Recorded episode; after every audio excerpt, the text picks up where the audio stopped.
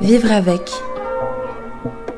Témoignage et décryptage, un podcast réalisé par le groupe Ma Santé.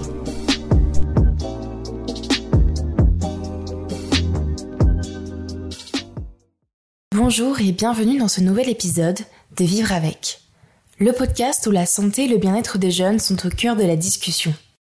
La phobie scolaire. Difficile à comprendre, à mesurer et à diagnostiquer, la phobie scolaire ou refus scolaire anxieux est souvent perçue par les adultes comme une excuse pour ne pas aller à l'école ou comme un phénomène de mode. Et même si on la considère comme un trouble rare, l'association SOS Phobie scolaire évoque sur son site web une étude américaine qui montre que 25% des élèves seraient un jour touchés, de manière plus ou moins forte et durable, par des épisodes de troubles anxieux scolaires. Alors, comment identifier un enfant ou un adolescent qui souffre de ce trouble? Quelles sont les conséquences sur le bien-être et la scolarité du jeune concerné? Comment s'en sortir? Élément de réponse avec Nathalie Boisselet, infirmière scolaire, et le témoignage de Bastien, qui a souffert de refus scolaire anxieux dès sa rentrée au collège. Vivre avec une phobie scolaire, un épisode de Ma Santé, réalisé par Fiona Guassieri.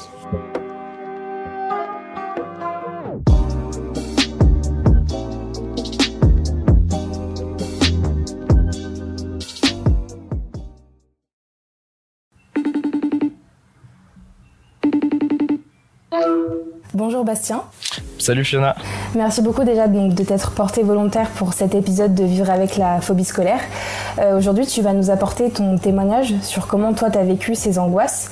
Mais hein, avant qu'on parle un peu plus de ça et que tu nous partages cette expérience, est-ce que tu te souviens du premier souvenir que tu as eu de l'école? Quel était, ton rapport quand tu étais plus jeune euh, avec euh, l'école, le fait d'y aller? Est-ce que c'était quelque chose de négatif pour toi dès le début ou pas forcément? Le premier souvenir que j'ai, c'est vraiment à, la maternelle et c'était pas tant négatif que ça pour le coup c'était cool. Enfin tous mes potes à l'époque euh, enfin je m'entendais bien avec tout le monde tout se passait bien. Et pour le coup la maternelle j'ai pas ressenti de enfin j'ai pas de mauvais souvenirs ou de mauvais ressentis. Moi ça, ça commence surtout euh, à partir du collège et, et jusqu'au lycée du coup. Voilà. Là tu l'as dit ça a commencé plutôt vers le collège ou là ton rapport à à l'école, le fait d'y aller et tout, ça a changé? C'est ça. Bah, en fait, euh, dès le, les, les, premières semaines, euh, même les premiers jours euh, arrivés en sixième, en fait, j'ai euh, directement commencé à avoir une réaction que j'ai appris plus tard s'appelait la, phobie scolaire, du coup.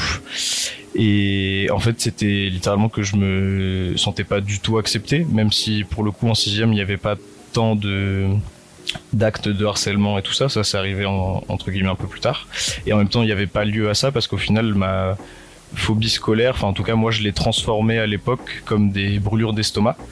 Et du coup tout mon premier trimestre euh, de de sixième, j'étais euh, j'étais presque tout le temps à l'hôpital pour, pour faire des tests, des trucs comme ça, et même renvoyé à la maison en cours parce que j'étais pas bien euh, mentalement. Et du coup ça me poussait à devenir tout blanc, à avoir l'air un peu livide, enfin mon mal euh, mental se transformait en, en, mal physique du coup pour pouvoir rentrer à la maison et, et pas affronter du coup les cours. Et surtout moi c'est ce qui est ma, ma grande hantise c'est le regard des autres du coup. Justement, pour essayer un peu de comprendre, tu te réveilles un matin, tu dois essayer de te remettre un peu dans la peau de quand voilà, tu étais au collège, tu, tu, te réveilles un matin, bah, tu dois aller en cours, c'est un jour de semaine. Qu'est-ce qui se passe dans ta tête? À, à, quoi tu penses? Comment tu, comment tu te sens? Moi, ce qui me faisait peur, c'était ça, c'était comme tu disais, le, déjà le, le, regard des autres euh, totalement. J'avais peur d'affronter ça, même limite pour euh, choisir mes vêtements le matin, pour euh, ma, ma, coupe de cheveux, quoi que ce soit, enfin n'importe quoi, j'avais juste peur de pas plaire tout simplement. Comme je te disais, j'ai fait plein de tests de tout ça pour savoir si j'avais des brûlures d'estomac, des problèmes quoi que ce soit. Et au final, euh, bah, rien n'a été trouvé du coup, parce que c'était pas du tout le mal euh, duquel je, souffrais quoi. Et, euh, et du coup, arrivé à la mi-sixième, enfin au milieu de l'année, j'ai réussi à me relever et à quand même aller en cours ou quoi que ce soit. Mais du coup, là, j'ai commencé à, affronter pour le coup du harcèlement qui était pas pareil, qui était pas non plus ultra violent, sauf quelques épisodes, mais qui du coup, bah pour moi qui détestais aller à l'école était euh, encore euh, euh, plus dur et surtout j'ai je me suis du coup transmuté en me disant bah c'est pas grave, tu vois. Enfin, il y a entre guillemets que toi qui le vis, ou en tout cas, je voyais pas les autres qui le vivaient aussi. Donc, ça veut dire que c'est peut-être toi qui est bizarre, et du coup, je m'étais conformé à être le gars gentil à qui, enfin, qui disait jamais non, et du coup, au final, bah, il y a eu plein d'actions, euh, même minimes, mais des actions euh, qui étaient, euh, même justement des actions qui ont été faites par de très bons amis à moi aujourd'hui, qui sont des amis d'enfance, mais et pareil, qui s'en rendaient pas compte. Et pareil, on a eu une discussion après parce que justement, euh, même eux avaient des remords sur ces actions-là, en se disant bah je suis allé trop loin, même si c'était pas ma volonté, quoi.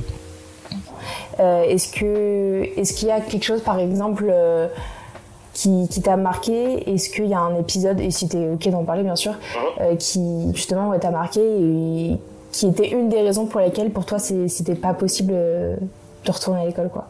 Euh, Il y a eu déjà il y a eu premièrement pardon un, un épisode en fait je faisais euh, j'étais en classe d'euro allemand donc du coup je participais à des échanges euh, avec des correspondants allemands.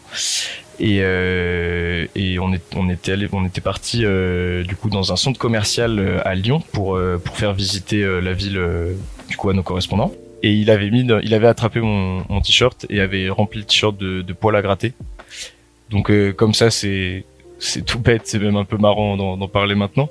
Mais du coup, j'avais dû passer parce que j'avais aussi pas d'argent pour m'acheter un autre t-shirt. De toute façon, j'avais pas le besoin de m'acheter un autre t-shirt à la base. Et du coup, j'avais dû passer la journée euh, avec mon t-shirt euh, rempli de poils à gratter qui était plutôt horrible à porter du coup et surtout avec aussi ce fardeau de se dire bah tous les autres du coup sont en train de se moquer de moi à cause de ça et tous les autres le savent quoi.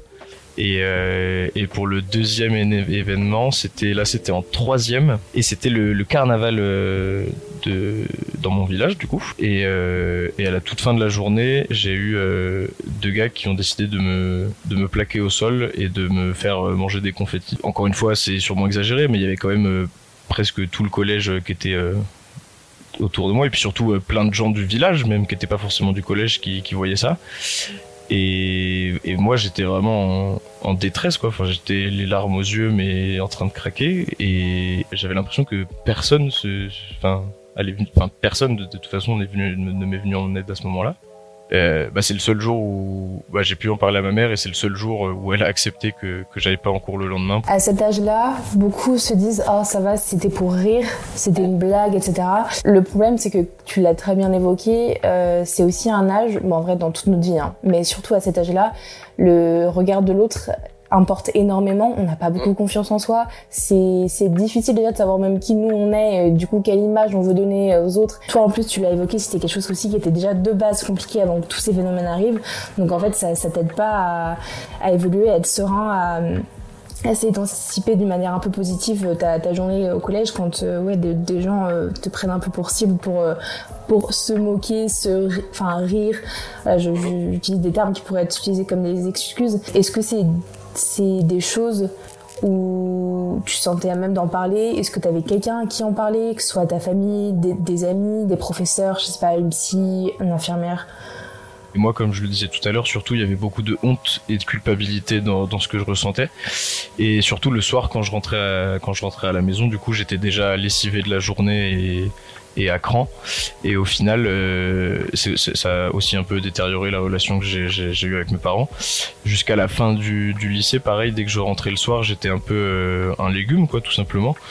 Et, voilà. Et c'est que très tard, euh, après le lycée, enfin, ou en tout cas en terminale, en fin de terminale, que j'ai commencé vraiment à, en parler à mes parents. Parce que parce que surtout je me rendais beaucoup plus compte des choses, je prenais beaucoup plus de recul et du coup, euh, je m'étais surtout rendu compte que toutes ces épreuves, du coup, que j'avais vécues, toutes ces, toutes ces, toutes ces actions, bah, c'était pas normal en fait, et, et que j'en avais déjà bien trop vécu pour, euh, pour ne, ne pas en parler. Et par contre derrière j'ai vu euh, quelques praticiens donc j'ai vu euh, une psychologue et j'ai vu euh, aussi un magnétiseur donc c'était pour des problèmes qui étaient liés à ça. Est-ce que d'après toi tout ce rapport du coup difficile à la scolarité ou plutôt comment ça se passait quand tu étais dans un milieu scolaire avec les autres etc est-ce que tu penses que ça t'a impacté que ça a eu des conséquences peut-être sur ta scolarité? Le lycée c'était plus dur qu'au collège. Euh, enfin, en tout cas pour ma seconde et ma première. Après, du coup, j'ai redoublé et là, j'ai commencé à me faire des vrais amis, euh, des vraies connaissances, des des gens euh, avec qui j'avais pas besoin de, de, porter un masque ou de me conformer pour être gentil ou quoi que ce soit.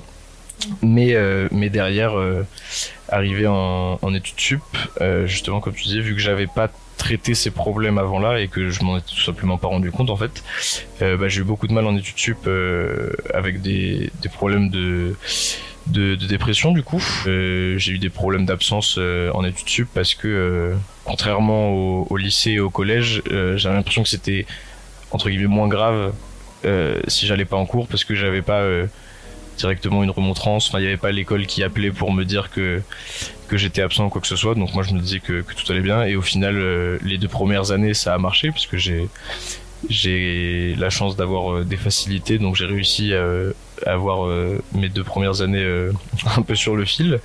Mais, euh, mais pour le coup, la troisième année, bah, la troisième année, c'est encore plus différent parce que j'ai aussi eu un accident et tout ça. Mais mais du coup ça n'a pas marché non plus parce enfin la troisième année elle n'a pas marché non pour, pour le coup.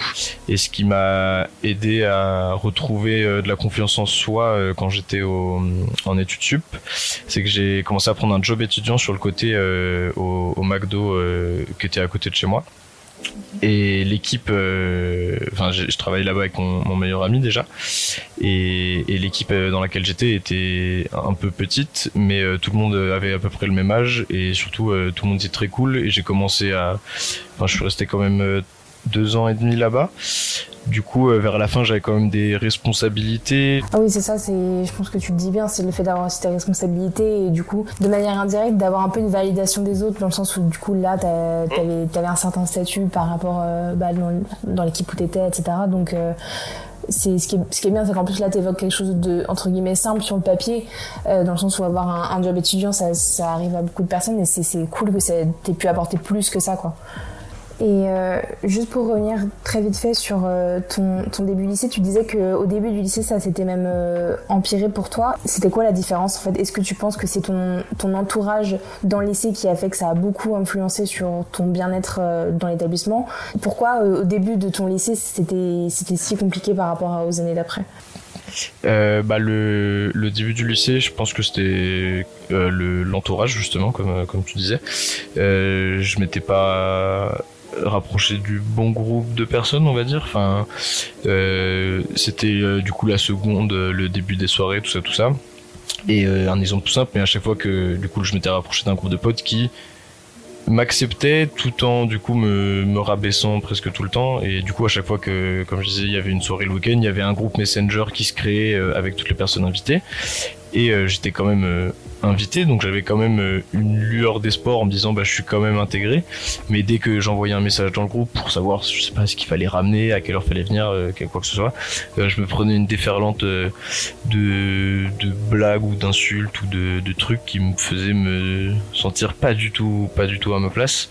Et, par contre du coup ce qui a changé dans la deuxième partie du lycée, c'est que j'ai redoublé ma première et, et là j'ai pu me faire des amitiés et j'étais dans une classe qui était une classe de et qui euh, pas le temps pour euh, pour euh, pour harceler quelqu'un ou, faire du mal à quelqu'un quoi. Enfin c'était même pas qu'ils avaient pas le temps c'est juste que ils avaient pas ça dans leur tête quoi tout simplement. Mais surtout au lycée ce qui enfin dans ce lycée là en tout cas ce qui ce qui était euh, le plus horrible c'est que c'était comme je l'ai dit au début vraiment très petit en, seconde, on était grand max 60, donc euh, il y avait deux classes. En première, on était, il y avait trois classes et on devait être 15 euh, par classe, quelque chose comme ça. Et en terminale, euh, encore moins. Du coup, dès que quelqu'un était rejeté, bah, il était rejeté par par vraiment tout le monde. C'est pour ça que je trouve que les, établissements petits, c'est bien parce qu'on dit que c'est familial, etc. Mais d'un autre côté, c'est vrai que tout le monde se connaît. Et en fait, dès qu'il y a quelqu'un qui fait quelque chose, qui dit quelque chose, qui subit quelque chose, tout le monde est au courant tout de suite. Alors que par exemple, tu vois, moi j'étais dans un lycée où on était énormément, on était, je sais même plus combien on était, on était plus de 2000. Enfin, honnêtement, je, tous les jours, pendant les trois ans, je revoyais des visages, enfin, je voyais des visages que j'avais jamais vus les, mois d'avant. C'est compliqué parce que d'un côté, tu, le regard des autres c'est hyper important pour toi et du coup bah, le fait d'avoir des amis, d'avoir euh, une bande de copains et tout c'est hyper important, c'est hyper valorisant. Mais d'un autre côté c'est aussi eux qui te rabaissent. Donc en fait t'es es entre ces deux trucs, entre euh, comment je fais pour retrouver un peu euh, cet équilibre de je reste avec eux mais en même temps si je dis quelque chose bah ça se trouve ils vont plus être potes avec moi. Enfin je pense que c'est quelque chose qui revient beaucoup de ce que t'as dit. C'est ce que tu disais totalement. En fait, il y, y, avait déjà le regard des autres qui était horrible, mais qui était vrai, et en même temps tout, tout ce que je me mettais dans la tête, enfin des tonnes de, de, culpabilité, de honte, de, de plein de trucs. Est-ce qu'il y a quelque chose que tu aurais aimé savoir quand tu étais dans cette période pleine d'angoisse à l'idée d'aller à l'école? Quelque chose qui t'aurait aidé à aller mieux? Est-ce que tu aurais fait des choses différemment? Est-ce que tu aurais sollicité des gens? Est-ce que tu aurais aimé faire ouais, quelque chose de différent? Bah déjà j'aurais ce que j'aurais aimé savoir, c'est ce qu'était la phobie scolaire. Enfin, en fait, me rendre compte tout simplement que que j'étais normal entre guillemets, que c'était pas moi qui clochais et que, que c'était normal que je ressente ça après ce que je, je vivais euh, quand j'étais en cours quoi. C'était la fin du lycée, c'était en 2018, donc il y avait beaucoup plus de de sensibilisation, merci, sur euh, sur le harcèlement, sur la phobie scolaire, sur tout ça.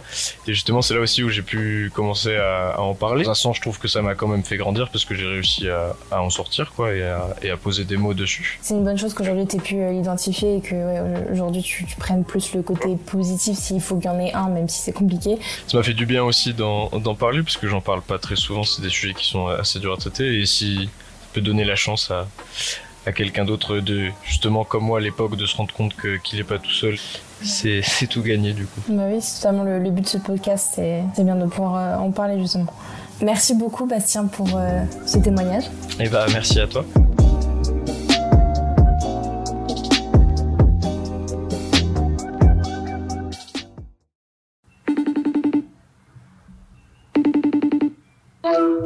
Bonjour Nathalie Boisselet. Bon, bonjour Fiona. Vous, vous êtes infirmière scolaire. Est-ce que la phobie scolaire, c'est quelque chose que vous constatez beaucoup vous, euh, dans votre carrière ou dans votre établissement? Alors, en ce qui concerne la phobie scolaire, moi, ce que j'ai pu constater, voilà, la phobie scolaire a toujours exister, mais là, elle est en forte augmentation auprès des jeunes, euh, notamment depuis euh, depuis la crise sanitaire, quoi. Parce que c'est vrai que euh, les élèves sont restés chez eux et pour certains élèves, voilà, ils sont se sont sentis un peu protégés, coucounés. Ils étaient leurs parents étaient quelquefois travaillaient donc étaient donc en télétravail, étaient à domicile, donc ce qui fait que voilà, les élèves se sentaient en sécurité, se sentaient bien et le retour en milieu scolaire pour certains a été euh, a été difficile. Voilà. Donc ça a vraiment été un, moi j'ai constaté vraiment un facteur euh, aggravant euh, voilà au niveau de la de la de la phobie scolaire. D'accord, oui, donc c'est quelque chose que vous retrouvez quand même assez régulièrement. Le confinement, la crise du Covid-19 n'a pas aidé. Est-ce qu'il y a un profil qui est davantage concerné par ce trouble? Alors moi je trouve que la phobie scolaire, elle touche aussi bien les filles que les garçons.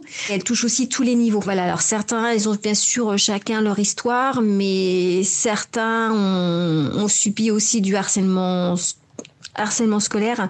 Donc de ce fait, voilà, le, retour au, aller de, au collège est, est difficile. J'ai l'impression que la phobie scolaire est souvent aussi liée euh, à l'harcèlement. Oui. Mais du coup, comment on peut reconnaître et identifier la phobie scolaire? Est-ce qu'il y a des signes qui ne trompent pas? Quelles sont les choses sur lesquelles on doit être attentif? Alors déjà la phobie scolaire, ce qui est important surtout, c'est qu'il y a un diagnostic médical de poser, voilà, parce que ce qu'il faut bien faire, c'est faire la distinction entre les élèves qui ont du mal à venir au collège ou au lycée, enfin voir pour qui c'est compliqué, euh, parce que bah voilà, pour X raisons, ils sont mieux chez eux, euh, et des élèves qui sont vraiment phobiques ou voilà mettre un pied dans l'établissement, c'est très très compliqué quoi. Et dans un cas de phobie scolaire, quel est un peu le rôle de l'établissement, de celui de l'équipe de suivi de scolarité, donc pas que des professeurs, mais aussi vous en tant qu'infirmière, euh, s'il y a des psychologues scolaires aussi? Euh, Au niveau de l'établissement, nous l'objectif est de maintenir un lien avec euh, avec le collège s'il n'a pas été complètement rompu ou si le, le, lien a été rompu, si l'élève n'a pas pu venir au collège, ne peut plus venir au collège, ça va être de mettre en place des adaptations, des aménagements pour faire revenir l'élève au collège.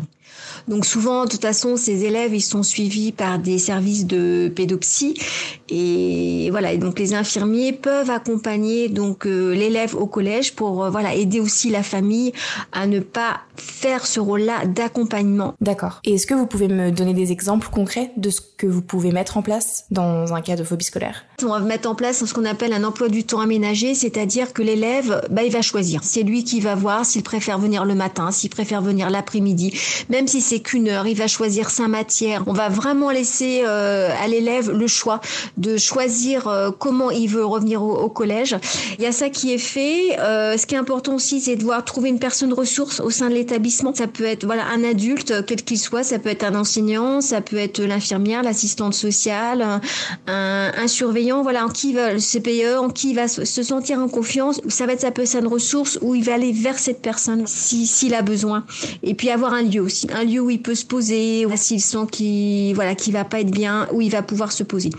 Faudra aussi faire très attention, voilà, tout ce qui est là, les cours de récréation, les pauses méridiennes, euh, le self aussi. Demander à l'élève, ce qui est important, c'est aussi demander à l'élève qu'est-ce qu'il souhaite qu'on dise à la classe. Est-ce qu'il veut qu'on dise quelque chose? Il est-ce qu'il veut, souhaite qu'on dise rien? Ça, c'est important aussi pour faciliter son ce retour. Je vois. Alors quelquefois aussi, il peut y avoir ce qu'on appelle le SAPA, le service d'aide pédagogique à domicile. Donc soit, c'est-à-dire que c'est un enseignant euh, qui va donc au domicile de l'élève ou comme nous là dans ce but-là, c'est de faire revenir l'élève au collège. Euh, bah, ça va être que voilà qu'un enseignant qui lui donne une heure de cours euh, à lui tout seul et dans une pièce, mais au sein du collège. C'est-à-dire que l'élève revient au collège, mais il n'est pas face à la classe, euh, il n'est pas face au groupe. Ça peut l'aider aussi. Oui, le, but finalement avec tout ça, c'est d'éviter une rupture scolaire. Vraiment, l'objectif, c'est de réussir à faire revenir l'élève dans l'établissement scolaire, voir aussi des petites adaptations qui vont être faites. Par exemple, bah, lorsque l'élève revient en classe, euh, bah, pas l'interroger à l'oral, pas d'avoir d'exigences de résultats scolaires. Le but est de faire revenir l'élève euh, au collège. Et ce qui est important aussi, euh, c'est de soutenir la famille. Voilà, soutenir les parents parce que c'est très difficile pour les parents. pour qu'ils aient confiance, euh, confiance dans l'établissement et que l'élève aussi ait confiance. Voilà, qu'il n'y ait pas une rupture scolaire définitive parce qu'en plus, plus elle va être longue, plus ça va être difficile de revenir. Très bien. Eh bien, écoutez, merci beaucoup. C'était très clair. Merci à vous. Merci à Bastien, merci à Nathalie Boisselet, infirmière dans l'Académie de Nantes, et merci à vous de nous avoir écoutés. On se retrouve très vite pour le prochain épisode de Vivre avec.